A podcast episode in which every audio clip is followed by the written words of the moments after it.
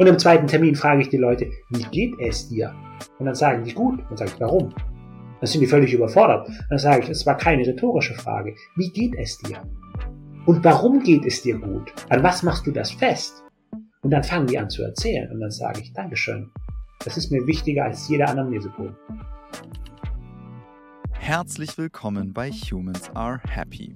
Mein Name ist Leonard Gabriel Heikster und ich spreche in dieser Folge mit Dr. Lutz Herdener darüber, wie wir uns im Alltag gesund bewegen können. Dass sich eine bewegungsaffine Lebensgestaltung positiv auf das Wohlbefinden auswirkt, das ist dir ehrlich gesagt wahrscheinlich nicht neu. Für viele Menschen ist es aber trotzdem eine große Herausforderung, sich im Alltag physiologisch korrekt zu bewegen. Also, das heißt so zu bewegen, wie es von der Anatomie des Körpers vorhergesehen ist. Das fällt vielen Menschen häufig lange nicht auf, weil unser Körper kleinere Einschränkungen durch sogenannte Kompensationsbewegungen eine ziemlich lange Zeit ausgleichen kann. Aber irgendwann fallen einem die eigenen Bewegungsmuster dann möglicherweise sprichwörtlich auf die Füße. Damit dir das erspart bleibt, erklärt Dr. Lutz Herdener in diesem Gespräch, wie du auf einfache Weise überprüfen kannst, ob du eine Bewegung im physiologischen Sinne gesund ausführst. Dr. Lutz Herdner ist übrigens promovierter Physiologe und Sportwissenschaftler. Mit Movement 24 berät er Unternehmen in allen Fragen rund um das Thema Gesundheit. Bewegung macht für ihn dabei nur einen Teil einer gesunden Unternehmenskultur aus. Regeneration, Stressmanagement sowie mentale Aspekte gehören für ihn genauso zu einem ganzheitlichen Ansatz zur Stärkung von Mitarbeitenden, aber natürlich auch von Menschen an sich. Ich freue mich, dass er hier ist und sage herzlich willkommen, Dr. Lutz Herdener. Hallo Leo, schön, dass ich heute da sein darf. Schön, dass du da bist. Lutz, in einem Satz, Sport ist für mich eine absolute Bereicherung meines Lebens. Die menschliche Anatomie ist gar nicht so kompliziert, wie man sich das vielleicht vorstellt. Oha, da müssen wir auf jeden Fall nochmal äh, tiefer drüber sprechen nachher. Was machst du am liebsten? Mit Freunden und Familie das Leben genießen. Und was möchtest du gerne noch erleben? Ich glaube, dass ich das momentan noch gar nicht weiß und das ist das, was es so spannend macht. Auf alle Fälle viele interessante Menschen kennenlernen und äh, in der Welt rumkommen und äh, mich mit vor allem netten, sympathischen äh, Menschen umgeben, die mir gut tun. Da gehe ich absolut mit. Total gut. Vielen, vielen Dank dir.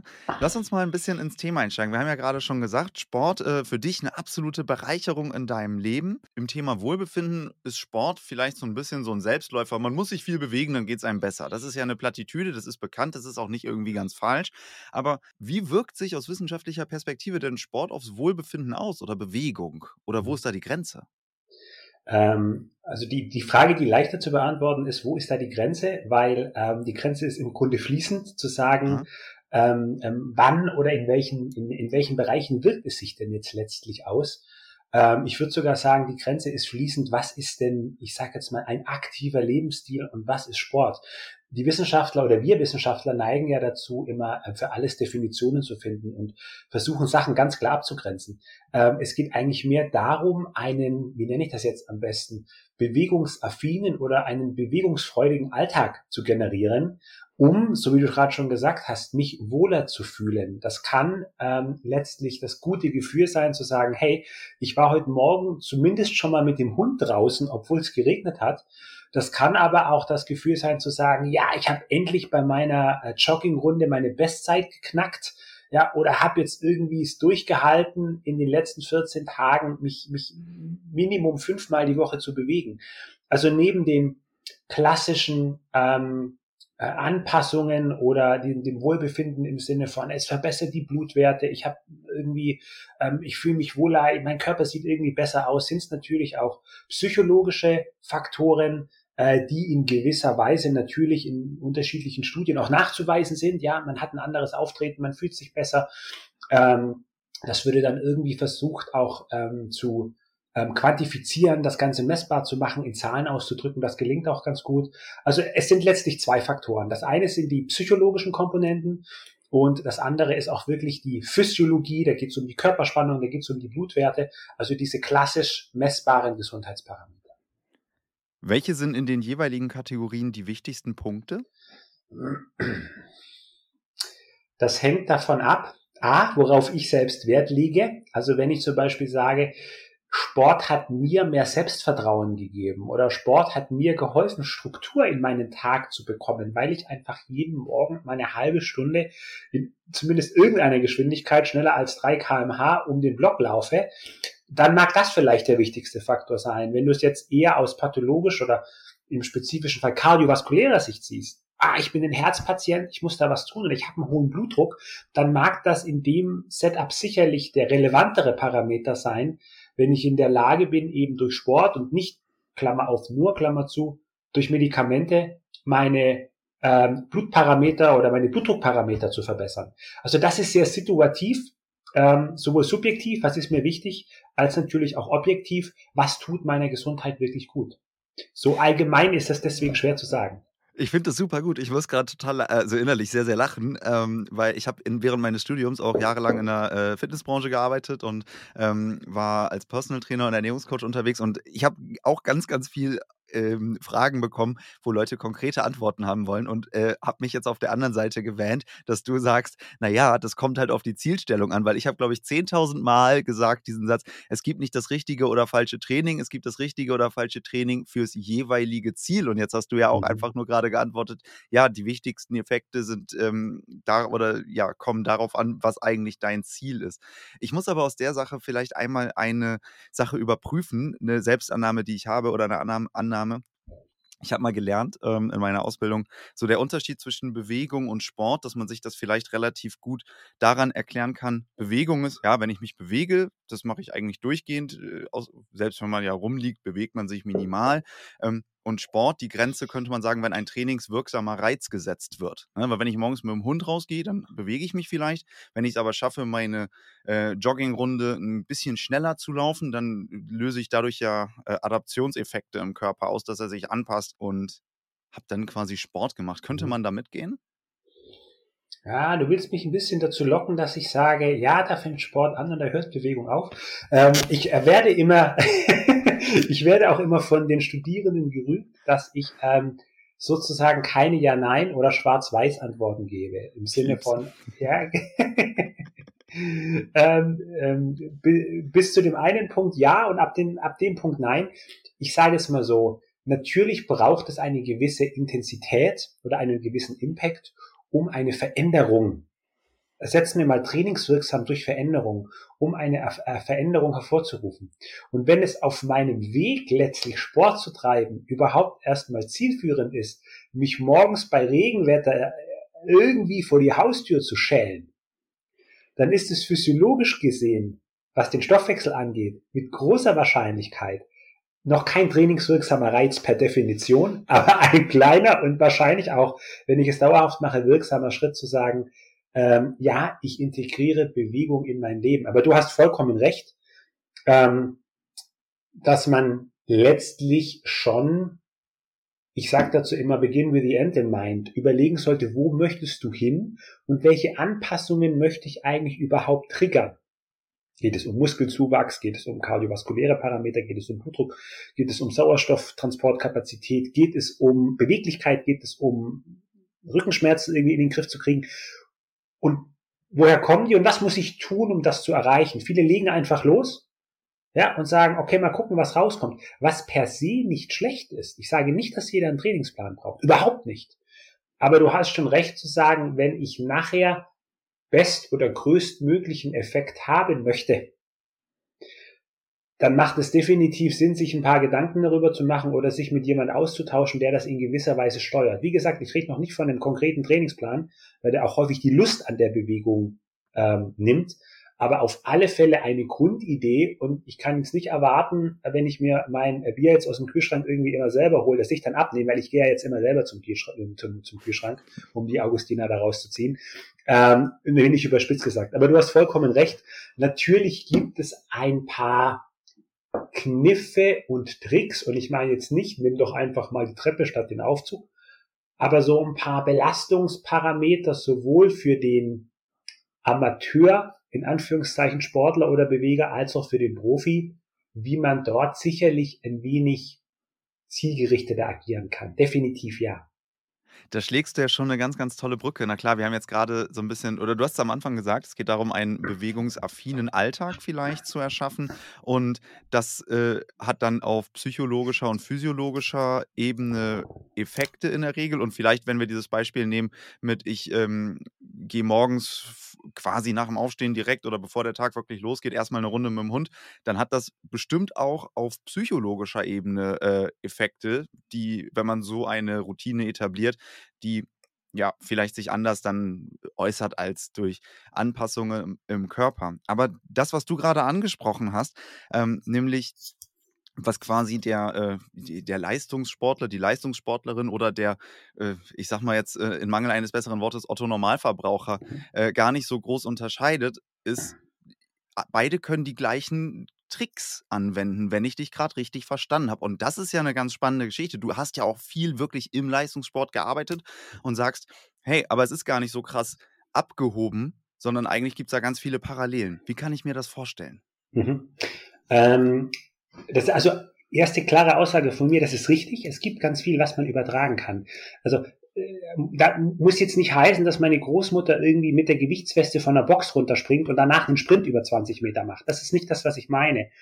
Aber eine ganz wichtige grundlegende Information ist, dass die Anatomie von, so wie du gesagt hast, Otto Normalo und Leistungssportler sehr ähnlich ist. Die haben gleiche Muskeln, die haben gleiche Knochenstrukturen. Sicherlich ist der Leistungssportler leistungsfähiger und vielleicht auch belastbarer.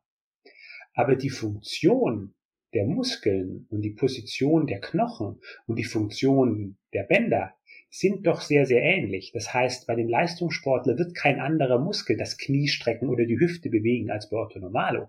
Und auch die physiologischen Anpassungen der Menschen generell, egal welcher Leistungsfähigkeit, sind ähnlich. Das heißt, wenn ich Muskelzuwachs generieren möchte, werde ich vom Grundprinzip mit Otto Normalo ähnlich trainieren wie im Leistungssportler. Natürlich in einem geringeren Umfang und mit großer Sicherheit oder Wahrscheinlichkeit auch mit geringeren Gewichten. Aber die Anpassungen und die Funktionen der einzelnen anatomischen Strukturen sind annähernd identisch. Und auch die Bewegungsmuster, also die Grundbewegungen, die man durchführt, sind sehr, sehr ähnlich. Ich bringe da mal ein einfaches Beispiel, was man sich ganz gut vorstellen kann. Wenn ich jetzt morgens irgendwie ähm, an, meinen, an meinen Arbeitsplatz komme und mich dorthin setze, ja, und dann zur Kaffeepause oder weil ich zum Drucker gehe oder warum auch immer wieder aufstehe, dann habe ich letztlich eine Art der Kniebeuge gemacht die der Leistungssportler in seinem Fitnesstraining macht. Oder die der Basketballer macht, wenn er vom Rebound, wenn er nach dem Ball springt, wieder landet. Das ist nichts anderes als der herablassende Teil, der absenkende Teil einer Kniebeuge. Und ich kann gut oder schlecht landen. Und ich kann mich gut oder schlecht auf meinen Stuhl setzen. Ähm, die Dynamik ist eine komplett andere, ob der Basketballer landet, ob der Fußballer vom Kopfball landet und ob ich mich auf meinen Stuhl setze. Aber das Grundbewegungsmuster, ich habe eine Bewegung in der Hüfte, ich habe eine Bewegung in den Knien und der Oberkörper muss in irgendeiner Art und Weise stabilisieren, ist ähnlich. Und deswegen sind auch ganz viele Trainingsansätze darauf ausgerichtet, diese Grundbewegungsmuster zu optimieren. Das fängt an bei der Kniebeuge, das geht weiter über einen Einbeinstand, den ich brauche, wenn ich die Treppen hoch und runter gehe oder wenn ich im Spielsport einen Richtungswechsel mache oder 100 Meter sprinte. Da stehe ich eine signifikante Zeit immer auf einem Bein und das muss stabil passieren. Oder das kann auch der Fall sein, wenn ähm, der Volleyballspieler die Arme über Kopf nimmt, um zum Block oder zum Schlag hochzugehen, oder meine Großmutter eben den Arm über Kopf nimmt, um ein Marmeladenglas oder ein Honigglas aus dem Schrank oben zu nehmen. Die anatomischen Voraussetzungen sind sehr, sehr ähnlich und die Knochenmuskeln, die im Zusammenspiel agieren müssen, sind auch annähernd identisch, nur die Dynamik ist eben eine andere. Und deswegen kann man viele Methoden, viel Know-how von den Profis, in Anführungszeichen, auf den, ich sage es jetzt ganz bewusst am anderen Ende der Kette, auf den Patienten oder auf Otto Normalo auch ohne Beschwerden übertragen. Okay, dann ist ja die logische Frage, wie geht sowas? Es geht chronologisch, chronologisch sieht es so aus, dass ähm, wir als Trainer, Therapeuten wie auch immer wir uns da nennen möchten, Bewegungsanleitende, erstmal ein Gefühl dafür bekommen, wie sehen denn diese Basisbewegungsmuster aus. Und es ist ganz interessant, ähm, dass die Tests, die wir dort machen, da geht es nicht um Leistung, da geht es darum, wie setzt sich jemand hin, wie landet jemand, wie schmettert, wie nimmt jemand die Hand über den Kopf oder wie hole ich das Honigglas aus dem Schrank, dass diese Tests für die Zielgruppen identisch sind. Ich lasse den Profisportler genauso ganz langsam mal eine Kniebeuge machen, ohne Gewicht. Es geht nicht um Kraft. Wie den Kreuzbandpatienten, wie den Fitnessstudio-Gänger, der sagt, du, ich möchte einen Trainingsplan von dir. Und ich gucke, wie er das macht. Das kann man zu Hause auch mal ausprobieren. Mal sich vor den Spiegel stellen, Füße parallel, ungefähr schulterbreit ja, auseinander. Für die Männer muss man sagen, immer halbe Schulterbreite, weil die überschätzen immer ihre Schulterbreite. Ähm, und dann geht mal in die Knie und guckt, was passiert. Heben die Fersen vom Boden ab, zwickt's vielleicht irgendwie vorne am Knie. Und wenn ich unten bin, bin ich überhaupt in der Lage, die Hände über Kopf zu nehmen? Oder geht eine Hand vielleicht höher als die andere? Oder stellt euch mal auf ein Bein für 30 Sekunden und schaut, ob das funktioniert. Und wenn es nicht funktioniert, sollte ich mir die Frage stellen, hey, Moment, warum kann ich mich nicht für eine gewisse Zeit zumindest stabil auf ein Bein stellen? Oder geht die eine Seite besser als die andere? Und dieses Bewegungsgefühl, dieses Körpergefühl haben wir leider aufgrund der fehlenden Notwendigkeit im Alltag verloren. Und ein Körpergefühl, ich scherze da immer ein wenig, kennen wir noch Hunger und Durst, ja, und dann kommt lange nichts. Aber wir sollten eigentlich in der Lage sein zu wissen, hey, Moment, nur weil ich meine Hand nach oben bekomme, heißt das nicht, dass ich das gut mache, sondern ich kann das aus dem unteren Rücken machen. Ich kann aus dem unteren Rücken so viel Beweglichkeit generieren, dass ich eine, ein, ein, ein Defizit in der Schulterbeweglichkeit ausgleichen kann. Das fällt mir aber gar nicht auf, weil meine Hand trotzdem nach oben kommt, weil ich mich im unteren Rücken so überstrecke. Und dann habe ich Rückenschmerzen, aber mein Problem liegt in der Schulter. Und das sind so Sachen, die muss jetzt nicht jeder per se auf dem Schirm haben. Aber wir sollten uns bewusst sein, dass das ganze System, mit dem wir jeden Tag durch die Welt toben, unsere Anatomie, auch unsere Physiologie, im Zusammenspiel letztlich ähnlich funktioniert und mit recht einfachen Diagnostiken, egal ob ich Profisportler bin oder Amateur bin, einzuschätzen ist. Und wenn ich merke, dass einer keine gute Kniebeuge kann, aber sagt, er spielt dreimal die Woche Tennis, oder er möchte seine, seine maximalen Kniebeugen im Studio verbessern, dann sage ich, gute Idee. Aber bevor wir über Gewichte sprechen, bevor wir über Sprunghöhe sprechen, bevor wir über regelmäßiges Training sprechen, müssen wir dich so sauber in den Strumpf stellen, dass du auch in einem Jahr noch beschwerdefrei deine Bewegung, deinen Sport machen kannst. Okay, das macht natürlich total Sinn. Ähm, und dieses Beispiel, was du gerade gesagt hast, wenn man irgendwie seine Schulter hebt morgens, vielleicht irgendwie den Kaffee vom Schrank oder sonst was runternehmen will, in der Schulter ist ein bisschen, äh, ist die Mobilität ein wenig eingeschränkt, deswegen hole ich die Bewegung aus dem unteren Rücken das kann ich vielleicht, wenn ich vor einen Spiegel stelle, mal probieren. Aber gibt es so einfache Muster, auf die man achten muss? Also woher mhm. weiß ich, wenn ich das jetzt nie gelernt habe, hier führe ich was falsch aus, mhm. weil ich habe ja die Rückenschmerzen, die treten ja in der Regel dann auf, wenn es zu spät ist und ich kann mhm. eine richtig lange Zeit in der Regel ja äh, irgendwie den, ich sag mal, falschen Bewegungsablauf mhm. kompensieren mhm. und ähm, ja, die, die Quittung gibt es dann irgendwann später. Also hast du vielleicht so ein paar Sachen, worauf man achten muss. Mhm. Du hast ja gerade schon gesagt, Schulter breit hinstellen bei einer Kniebeuge, Hüfte mhm. runter, bleibt der Rücken gerade, heben die Fersen ab. Mhm. Ähm, Gibt es da so einfach, was man quasi mhm. Hörenden auch mitgeben kann, einfache mhm. Dinge, auf die man bei sich selber achten kann, ohne äh, einen Trainer zur Hand zu haben? Strategisch würde ich sagen, nein weil es natürlich ein gewisses Auge braucht, um diese qualitative Bewegung sich anzuhören. Das heißt, wenn jemand eine Kniebeuge macht, wir gucken uns die Knie an, wir gucken uns die Sprunggelenke an, wir gucken uns die Lendenwirbelsäule an, die BBS, die Schulter.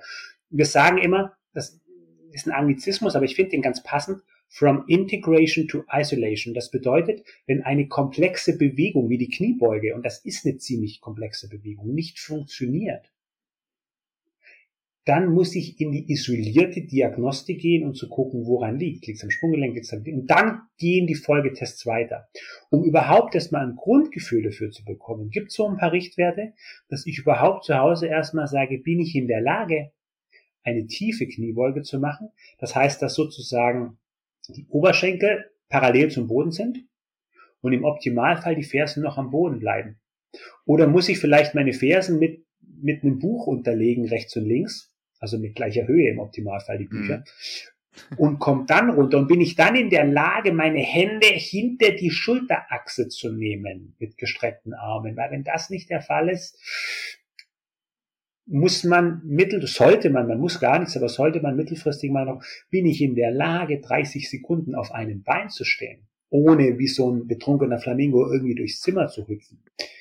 Ähm, bin ich in der Lage, einen Seitstütz, das kennt jeder, einen langen Seitstütz für 60 Sekunden zu halten. Also wir versuchen immer wieder im wissenschaftlichen Kontext durch recht einfache Maßnahmen, durch Selbsttests oder einfache Diagnostiken in der Lage zu sein, potenzielle Beschwerdebilder oder Beschwerderisiken vorhersehen zu können, vorhersagen zu können. Und der Seitstütz zum Beispiel, diese seitliche Planke, die man kennt, ist ein ganz großer Indikator dafür, wie groß die Wahrscheinlichkeit ist, mittel- oder langfristig in den unteren Extremitäten, also in den Beinen und oder in dem unteren Rücken Beschwerde zu bekommen. Und woran erkennt man das da? Dass man einfach diese Position ähm, auf Dauer nicht halten kann. Mit auf Dauer meine ich 60, im Optimalfall 90 Sekunden. Okay. Und das, das ist, das ist schon meine Ansage. Und wir sehen das auch im Leistungssport, wenn wir mit Eishockeyspielern arbeiten dann haben wir Spieler, die gucken dir in die Augen und sagen voller Überzeugung, hey Junge, ich bin fit, ich kann wieder spielen. Das sage ich, glaube ich nicht. Das sage ich doch, sage ich nein. Das sage ich, alles klar, mach mal einen Seitstütz. Dann macht er den Seitstütz auf der starken Seite. 90 Sekunden, alles klar. Sage ich, wunderbar, andere Seite. Verletzte Seite. Nach 20 Sekunden schaut er mich an wie die Kuh, wenn es donnert. Ja. Und nach 30 Sekunden bricht er zusammen. Das sage ich. Und du willst mir sagen, dass du, dass du wieder fit bist? Deine verletzte Seite hat nicht mal 50 Prozent der Kapazität. Und das, dieses, dieses Gefühl ist häufig im Leistungssport auch nicht vorhanden, weil es einfach vor allem im Profibereich, aber das ist ein Extremfall, hinten angestellt wird, auch hinten angestellt werden muss, das ist ja auch zweckmäßig. Und deswegen braucht der Profisportler genauso wie Otto Normalo eine Person, die ihn, ich sage jetzt mal bewusst, begleitet, reflektiert und auf gewisse Sachen hinweist und da einfach einen Blick für hat. Ich finde es gerade ganz spannend, wenn man es jetzt aus dem Kontext Wohlbefinden sieht, dass man sich da ja selber irgendwo auch manchmal was vormacht. Vielleicht nicht bewusst. Ne? Ich unterstelle ja niemandem, mhm. dass er, dass er, dass er sich selber irgendwie sagt, äh, ich, ich versuche jetzt dem Trainer vorzumauscheln, dass ich, äh, dass ich den Seitstütz mhm. kann oder der mhm. Trainerin, ähm, sondern dass, dass man augenscheinlich, und der Körper ist ja eigentlich ein ganz, also nicht eigentlich, unser Körper ist ein super wichtiges Instrument, mit dem wir in der Außenwelt agieren können und kommunizieren können und überhaupt irgendwie das dem selbst einen Ausdruck verleihen können. Dafür brauchen wir unseren Körper und gar nicht irgendwie merken oder vielleicht auch gar nicht den Blick darauf richten, funktioniert da eigentlich gerade alles oder wo, wo mache ich mir durch meine Bewegung langfristig selber äh, was kaputt? Wie mhm. kommt das? Hm, ich glaube einfach, dass wir mittlerweile, also zum einen sind wir nicht mehr so stark auf, auf unsere körperlichen Fähigkeiten angewiesen wie früher. Ja. Das heißt, wenn ich früher nicht mehr in der Lage war, irgendwie dem Mammut hinterherzulaufen oder vom Säbelzahntiger wegzulaufen, gab es diese automatische Auslese. Ich war einfach nicht mehr da auf kurz oder lang. Äh, mittlerweile mit, den, mit der großen Dichte an Supermärkten ist das ein bisschen einfacher. Ähm, allerdings lebt unser Körper, auch unser Gehirn im Übrigen, und das soll keine Beleidigung sein, das gilt für mich genauso noch in der Steinzeit, was Gefahreninterpretation angeht, was ähm, Reflexe angeht. Und genau das Gleiche gilt für unseren Körper. Ähm, wie viele Kollegen oder Kolleginnen kennst du, die sagen, ah, boah, ich habe so Rückenschmerzen, oh, aber du, ich habe keine Zeit, ich muss arbeiten. Ja, kümmere ich mich ein andermal drum. Klassiker. Richtig. Und ich möchte das gar nicht verurteilen, weil es Phasen gibt, in denen ich mich an die eigene Nase packen muss und sagen muss, Lutz, practice what you preach, schau mal, dass du wieder in Schuss kommst. So funktioniert das auf Dauer nicht. Und das ist äh, gut so.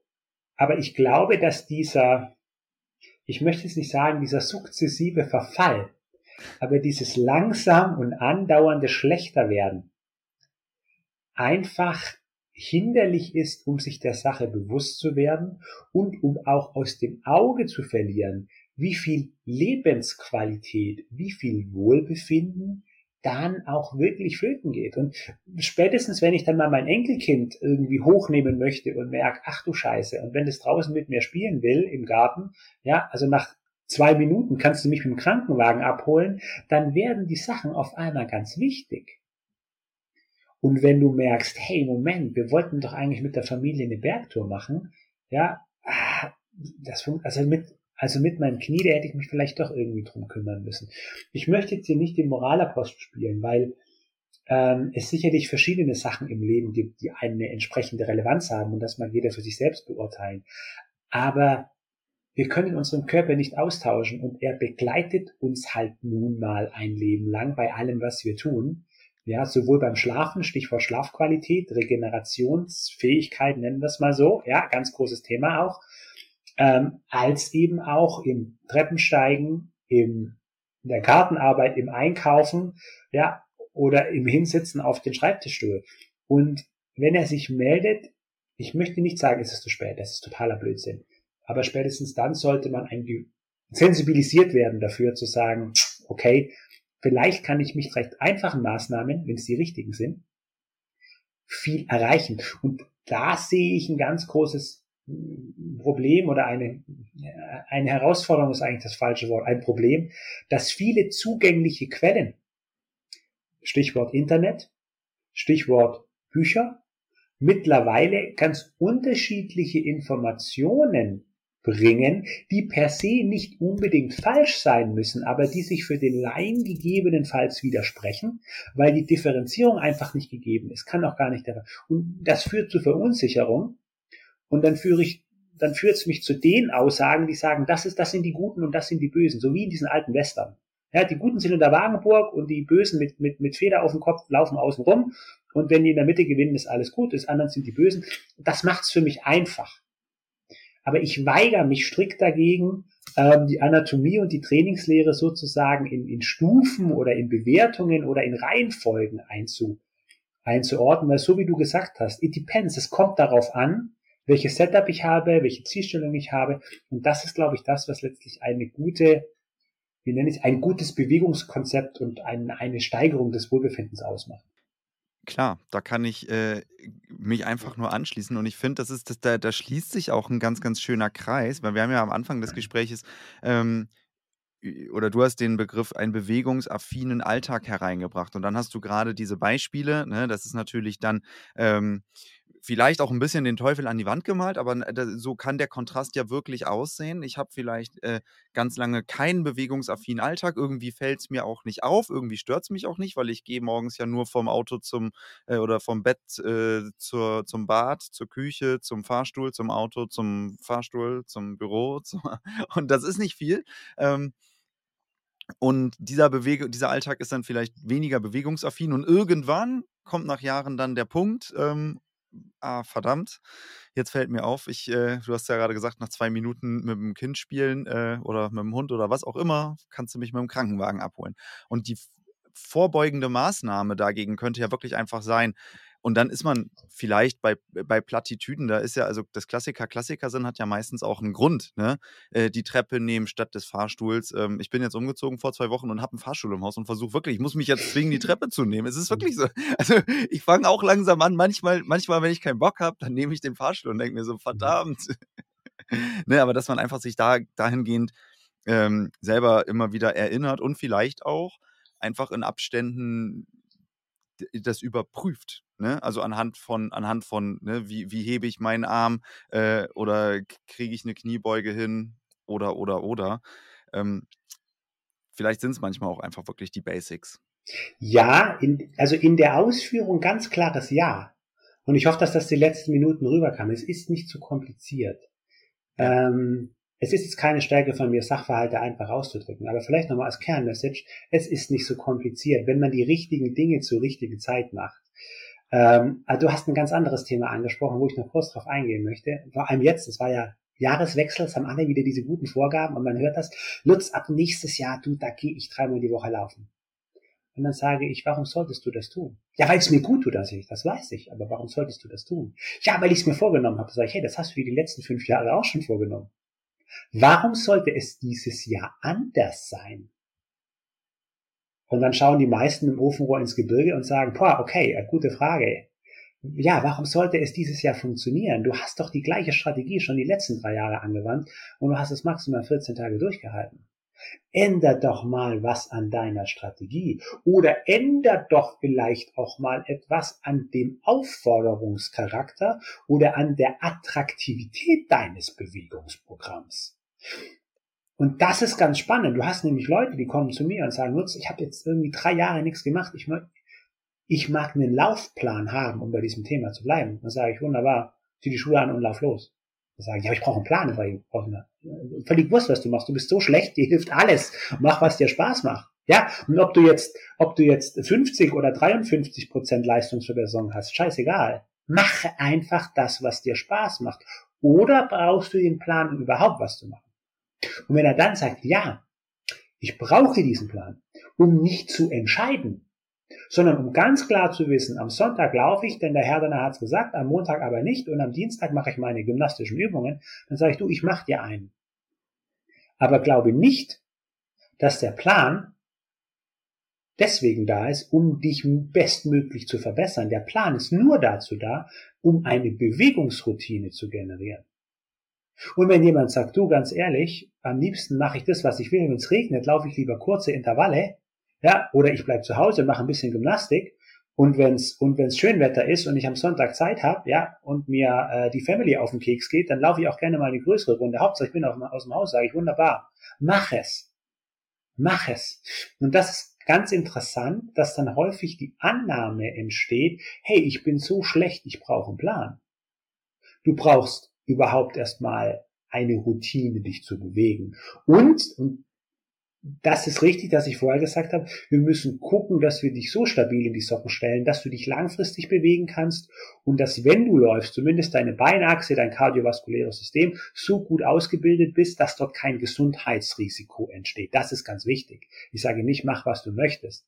Aber jetzt einen ausformulierten Plan zu generieren, um das Maximum rauszukitzeln, im Sinne der Leistungsverbesserung, totale Fehlannahme. Hier kommt ein kurzer Einschub in eigener Sache. Wenn dir dieses Interview gefällt, dann freue ich mich, wenn du den Humans Are Happy Podcast bei Apple oder Spotify mit 5 Sternen bewertest. Für dich sind das wenige Klicks, allerdings haben diese für mich einen großen Effekt. Ich danke dir im Voraus und wünsche dir jetzt wieder viel Spaß beim Hören. Mhm. Okay, dann lass uns down to earth bleiben. Äh, du hast gerade ein paar Mal das Wort kardiovaskuläres System gesagt und ich kann mir vorstellen, hier hören Leute zu, die das nicht genau wissen. Magst du es einmal auf Deutsch übersetzen?